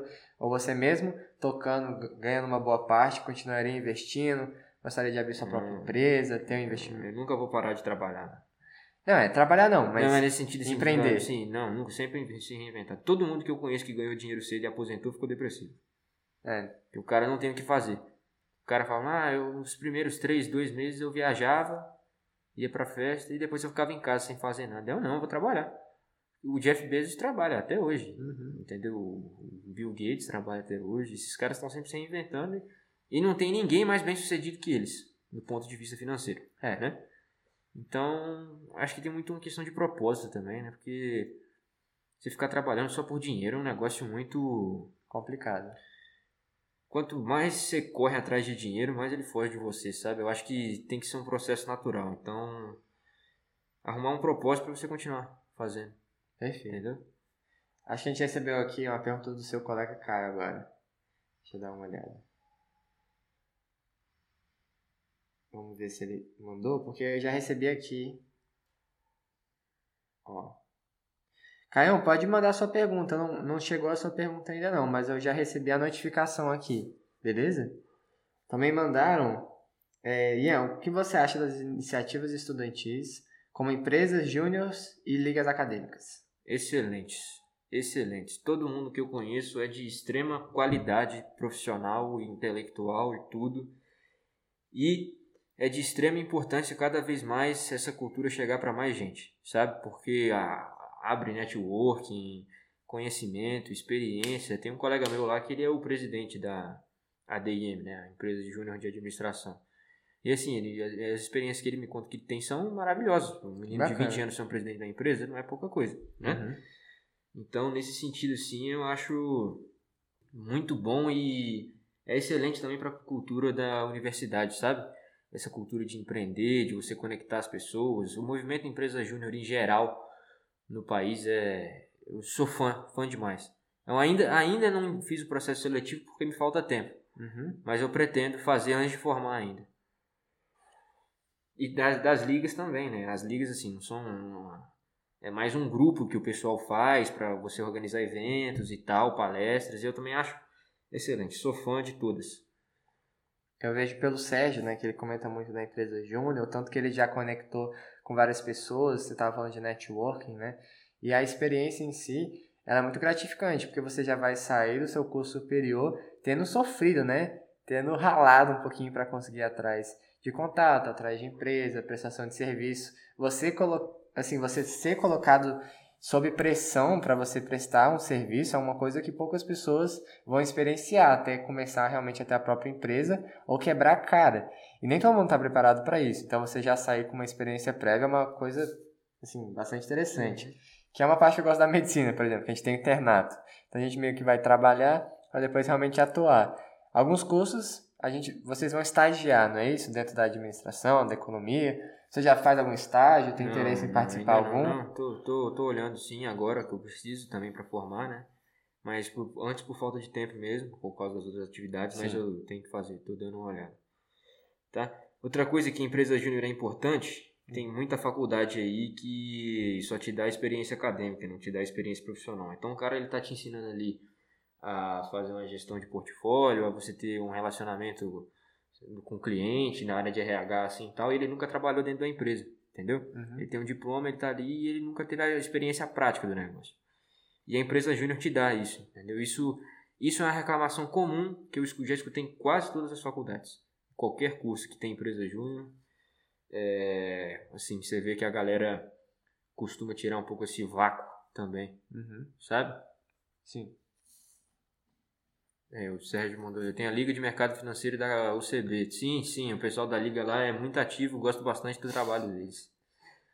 Digamos assim, o pessoal tá contando, mas digamos assim.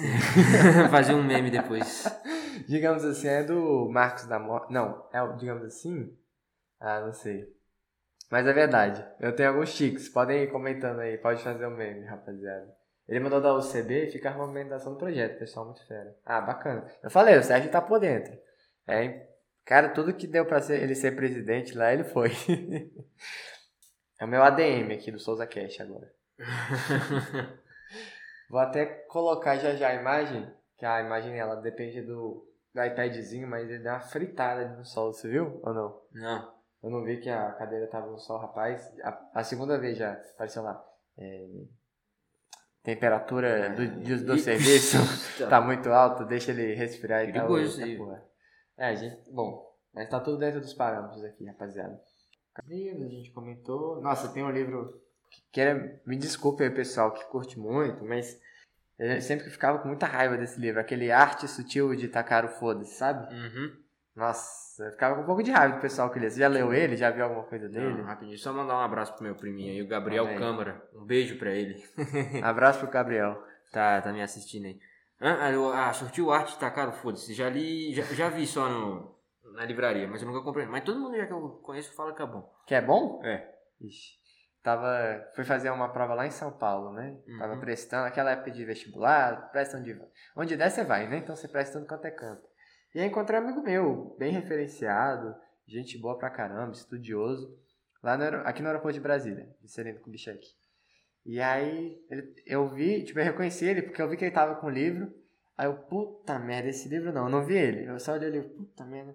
Passei, olhei, ah, não acredito que é ele. Aí eu sacaneei ele, falei e tal. Ele, é, pois é, eu tô lendo porque tá todo mundo lendo. Eu mesmo não gostei, né? Aquele papo dos livros que a gente tava falando. É... Aí nunca peguei pra ler. Um dia ainda vou comprar a maioria desses pra poder dar uma lida, pra ter esse conhecimento, mas assim, peguei um pouco de ranço, porque era os palavrões lá na capa, umas coisas assim exageradas que pra mim era quase um clickbait, só que de livro, entendeu? Um, um, um, um clique capa ali pra você comprar pela capa e tudo mais. Aí eu não curti muito. Salve, salve Rafael Zorzo.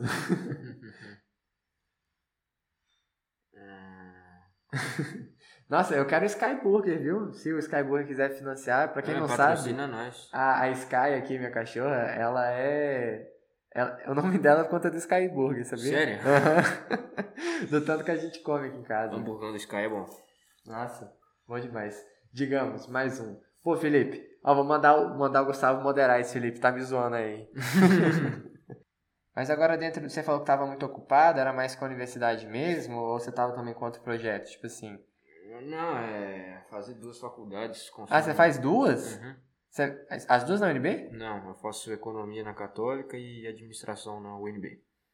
Nossa, aí é puxado. Aí consome um bocadinho de tempo, um sabe? bocado. Aí, e aí, com o Instagram agora também, né? Porque não é uma maneira Uhum. de trabalho, né? Aí consome bastante tempo da rotina. Bastante, bastante. E você vê esse perfil do pessoal querer mostrar para o mundo, exteriorizar os conhecimentos, ou você acha que isso é mais uma coisa sua, assim, individual? Porque eu vejo que tem muita gente que gosta de comentar e de ensinar, que é uma das melhores formas de você aprender, mas tem gente egoísta também nesse ramo de administração e economia que guarda o conhecimento para si. O que, que você acha disso? Tem que ser um meio termo? Eu acho que isso vai muito do perfil de cada um, sabe? Porque tem gente que fala, ah, eu vou ensinar pro outro, e aí eu vou perder minha competitividade com outro, não sei o quê.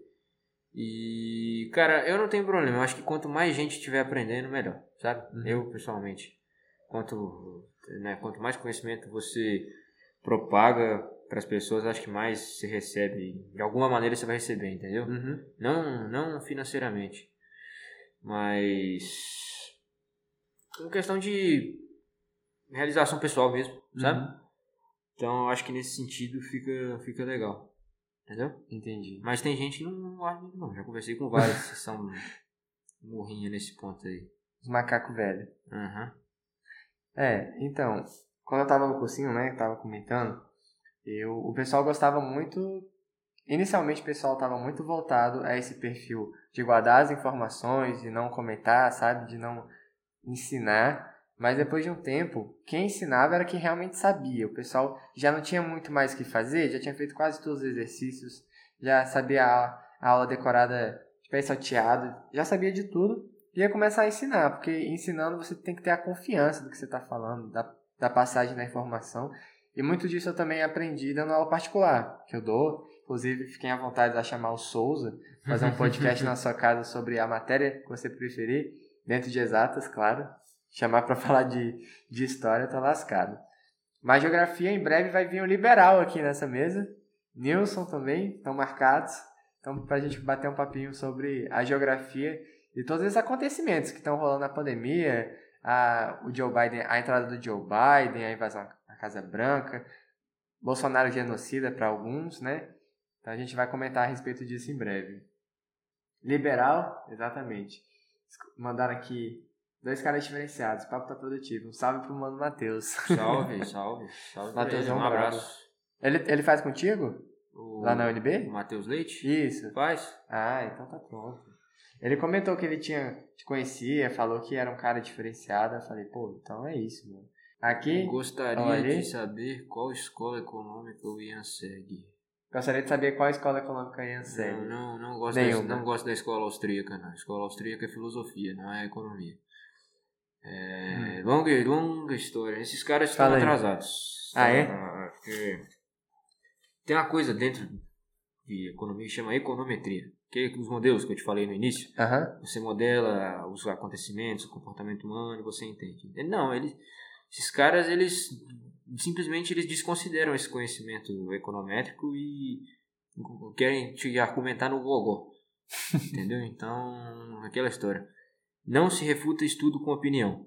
Entendeu? Uhum. Isso você não pode negar ciência, né? Perfeito. E esses caras, eles são filosofia. É é filosofia, entendeu? Qualquer PhD de ponta em economia vai falar isso, entendeu? Entendi. Então, eu, eu gosto mais dessas escolas mainstreams assim, mas não sou fanboy de nenhuma não, sabe? Eu, eu, eu, economicamente eu tendo a ser bem liberal, entendeu? Entendi.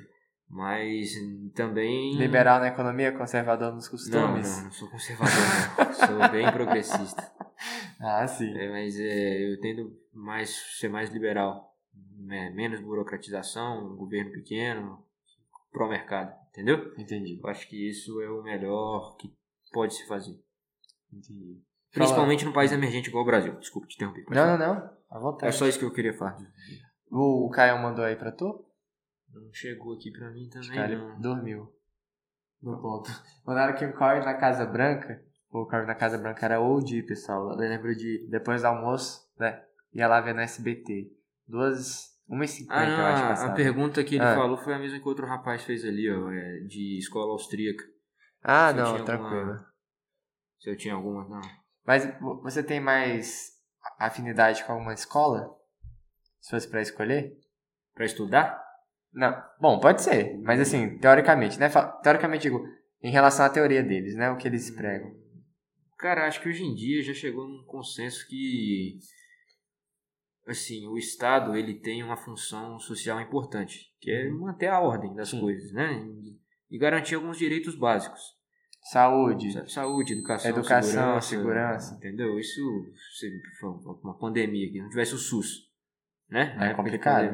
No, no, país na, do continental, do tamanho como o Brasil, subdesenvolvido, com uma área que, como São Paulo, Faria Lima, que a gente comentou que você vai, tá, vai ter tudo no instalar dos seus dedos, comparar com uma região do interior ou, né, assim, bem rural é muito complicado. Agora, é, você tem que também você tem uma postura pró desenvolvimento do mercado, né? Você não Sim. pode ser um, um cara que você vai querer tirar as liberdades das pessoas, né? Em Sim. todos os sentidos. Então, esse é esse quem eu gosto de estudar fala sobre isso, sabe? Não sou protecionista, não sou a favor de excesso de regulamentação, o que dá desenvolvimento econômico para o país é competição. Tá? Uhum. Quanto mais gente atuando, mais gente ganhando dinheiro, mais vai ser melhor. Entendeu? Melhor economia que todo mundo ganha. Entendeu? Uma economia Perfeito. inclusiva, entendeu? Quanto mais gente está enriquecendo, melhor. É assim que você tira a lacuna social da sociedade. E não mantendo os monopólios. Ian Lopes 2021. É, é, cara, isso, isso é, você estuda. Vou dar uma patada aqui no pessoal da medicina, não em você. Porque Não, vai lá. Não, quem eu mais odeio é medicina. É, É a raça mais Você desgraçada. sabe que tem, eu lembro, o professor de microeconomia me falou isso lá. Tem uma lei lá no MEC que regulamenta a quantidade de faculdades de medicina que tem que ter para você manter poucas e ter pouca competição no mercado. Isso tá certo. Entendeu? Você vai lá. Entendeu? É, é, quanto mais faculdade você tiver, mais competição vai ter. Entendeu? Então, Uhum. isso tem que ter regulamentado. Tem, Tem, porque tem muita unisquina aí também, né? Opa, Tem muita você unisquina. tem. Você sabe o que eu tô falando. tem muita faculdade Adorei, Unisquina, Tem mano. muita unisquina aí, tem muita faculdade ruim aí, mas. Sabe, abre o mercado, pô. Entendeu? Tem, um- tem, tem que abrir o mercado, tem que ter competição, tem que ter desenvolvimento. Entendeu?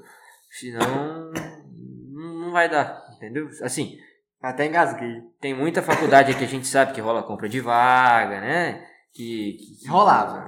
Né? Assim. Aqui em Brasília, pelo menos, rolava. Hoje, as faculdades são bem mais sérias de medicina. Não, mas assim, muita faculdade com pouca qualidade, processo seletivo fraco, Sim. entendeu? Então isso aí tem que combater, pô. De direito, então? Fala. Só que isso aí tem que combater, você não pode deixar. Você tem que cobrar, não, quer fazer, abre mercado? Abre. Mas coloca com qualidade, pô. Se não Exato. seguir o padrão, corta. Porque, Perfeito. pô, esse pessoal aí que fica praticamente vendendo diploma, né, também não é nem 8 ou 80. Acho que isso tem que ser um Exato. equilíbrio, entendeu? Entendi. Isso é isso que eu penso, entendeu? Em relação às faculdades de medicina, como eu falei, eu acho que no DF já tem uma quantidade elevada de faculdade de medicina, assim. Você tem a, a UNB e a ESCS, públicas. Agora vai virar UniDF, né? Não, e aí agora tem, tem várias particulares, algumas bem fundamentadas há um tempo, outras novas. Só que eu, eu acho realmente exagero. Uma colega minha da Católica estava comentando, por exemplo. Colocando aqui, não é um fato, é uma crítica aberta, porque aí teve uma expansão enorme no número de alunos das próximas turmas, quase 100 pessoas por sala, entende? O que eu não vejo como. Eu não vejo com os bons olhos em relação à melhora do ensino da medicina. Essas turmas ampliadas, uma, uma formação elevada de médicos. A gente precisa de médicos, mas a maioria da for- dos formados nessas universidades particulares, eles não saem, eles não vão para o interior, eles não vão se redirecionar para a rede de atenção básica. Normalmente eles vão para a própria clínica, eles vão para os centros especializados. Ele quer ganhar dinheiro. É, e não tá errado, entendo que não tá errado. não, tá errado. Mas assim, se o que, que você você falar, o MEC falar, é, vamos abrir faculdade de medicina, vamos liberar. Para liberar a faculdade privada, para esses caras não irem para o SUS, então não tem sentido, entendeu? Aí, a origem não, não, não- assim, não procede o que eles estão querendo fazer. Agora, você ampliar a vaga de medicina da UNB, da ESCS, formações boas que tem turmas reduzidas para na UNB, são 40 pessoas por semestre. Poderia ser um pouco mais? Poderia. Com mais o que? Recurso, com mais acesso a os materiais. O dinheiro assim resolve tudo, né? Parar para pensar. Mas você colocar um morfo funcional, um laboratório bacana, tudo isso, você incrementa a formação, vai, vai formar médicos melhores e você consegue ajudar é, muito mais pessoas e um espectro muito maior se comparado às particulares, assim como na maioria dos cursos, eu acredito, não só na medicina. Que cada tá uma floresta, né? Toda hora passa um passarinho. Não, isso aí é verdade. o que eu acho é que, assim, tem que ter dois pesos, duas medidas, sabe? Que abre o mercado, beleza, mas faz o negócio do jeito certo. Senão, também não pode aparecer qualquer um aí pra, né, bagunçar a situação. E medicina, é- já que você trouxe esse, esse assunto, né? É muito específico, porque você não pode ficar fazendo propaganda, não sei se você sabe disso, mas tem Não. toda uma regulação para você, por exemplo, você tem uma clínica, tem um negócio voltado à medicina. Você não pode ficar botando promoção, pode ficar colocando desconto, fazendo propaganda assim, que você vai perder seu CRM, entendeu? Vão te processar. Isso, isso não, não pode ser feito. Da mesma forma que, na minha visão, deveria ser feito para a faculdade de medicina, entendeu? Não deveria fazer propaganda, ficar chamando. Não, cara, o cara tem que estudar, tem que prestar. É uma profissão com muitos sacrifícios que tem uma seleção de pessoas, de perfis que deve existir. Então, a gente não tem que pular etapas e considerar como outras formações, que tem diferentes análises de perfis e tudo mais. Uhum. Agora, você falou que estava fazendo esses dois cursos. Qual, qual deles você acha que você aproxima mais do seu futuro? Cara, são, são complementares, assim, entendeu? Eu acho que um alimenta o outro. Nesse sentido, entendeu? Uhum. Acho que nesse ponto aí é bem interessante. Não tem um que exclua o outro ou seja melhor do que o outro. São diferentes. Deixe de gostar de um. Assim, tem hora que a gente gosta mais de uma matéria, não, mas Claro. assim. Eu mudaria algumas coisas na grade curricular, obviamente. mas estamos aí. E e o que, que você acha, assim, a gente já ir finalizando o nosso papo e trazendo para os nossos termos? Ah, o Caio, porque ele queria mandar uma pergunta dele também Pronto. sobre diversificação. Deixa eu dar uma olhada aí, então. Não, ele falou só assim, fala sobre diversificação. Aqui. Ah, tá jóia, então. Então manda bala. Deixa eu ver aqui se foi isso mesmo. Diversificação de investimentos fala sobre educação financeira para médicos e advogados, não só economistas. Ótima pergunta. Isso aí que eu ia falar, que eu ia trazer agora. O área de engenharia da produção, ela comunica um pouco com o que você trabalha e você pensa, né? Você pensou em ser engenheiro da produção porque você tá falando, a gente está falando sobre você e sua dupla formação atual. Se eu pudesse escolher uma dupla formação, eu faria engenharia de produção e medicina. Não, o curso de engenharia de produção é um excelente curso, mas eu não faria engenharia porque eu não gosto da física. só por isso, entendeu? Entendi. E física, química, eu tô fora. Senão eu provavelmente teria feito. Só por isso. É, ele falou da importância da educação financeira para médicos e advogados. Isso. Pode chegar mais pra cá. Tem que ser para todo mundo, né? Assim, mas é porque ele quis, eu entendi o que ele quis dizer para médicos e Sim. advogados. Isso é uma, uma classe da sociedade que ganha muito dinheiro, né? Muito bem remunerado, trabalho de alto valor agregado. E só que sabem lidar pouco, assim, tanto que o pessoal que muita gente que me procura é médico, Uhum. pra saber o que que faz e tal, como se fosse a consultoria, entendeu? Você até passou numa liga lá, não foi? Foi, foi, Falou fiz uma uma palestra pro pessoal da PUC lá de medicina, Opa. E é, assim, o problema é que às vezes não é nem só esse cara, tem muito empresário. Eu já conheci gente que é dono de fazenda e tal, e o cara com milhões assim, e não, não tem noção do que, que ele tá. do que fazer com o dinheiro dele. Ele tá com aquele dinheiro dele parado na conta. Nem na poupança ele coloca, fica na Nossa. conta. Entendeu? Então, é, acho que cada vez mais a gente conseguir passar essa mensagem de educação financeira, a gente consegue. Como é que eu posso dizer? Ah, fazer a sociedade melhorar financeiramente, entendeu? Uhum. Porque se você for parar para pensar, o investimento no longo prazo diminui a pobreza, né? Sim. Porque seu dinheiro está valorizando. Então, quanto mais gente investir, vai ter menos gente pobre. Em todos os sentidos. E se você já for rico, você vai ficar mais rico. Ajuda todo mundo. É. Não tira de um e põe no outro. É. Pelo contrário, ajuda no É, crescimento. Todo mundo crescendo junto. Perfeito. Tem mais algum ponto que você queira falar, Ian? O- a casa está aberta, o espaço está aberto para você falar um pouco sobre o Easy Economy, suas futuras propostas, empreendimentos. Fica à vontade. Cara, Mandar um abraço, vai lá. A gente já está chegando aqui no nosso tempo. Cara, eu acho que esse negócio de rede social é um pouco difícil, sabe? Principalmente por causa da parte da exposição, mesmo a página sendo pequena, mas está crescendo aos poucos, né? E eu tô conseguindo lidar um pouco melhor com isso agora, mas isso é bem difícil, assim, porque eu querendo me achar, né? mas assim, já teve gente que me reconheceu na rua por causa da página e tal, Que e é um bacana. pouco, um pouco chato, entendeu? Ah, você acha chato?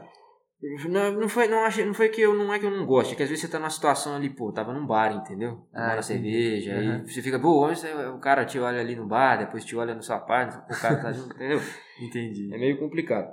É o DJ Khaled, Suffering from Success. Não, não. e, e aí, mas assim, a gente vai aprendendo, entendeu? E tocar a página aí, ver o que, que vai dar, né? Perfeito. Tem alguns projetos de empreendimentos, assim, de startups que estão no papel ainda, que eu vou tocar quando eu formar. Uhum.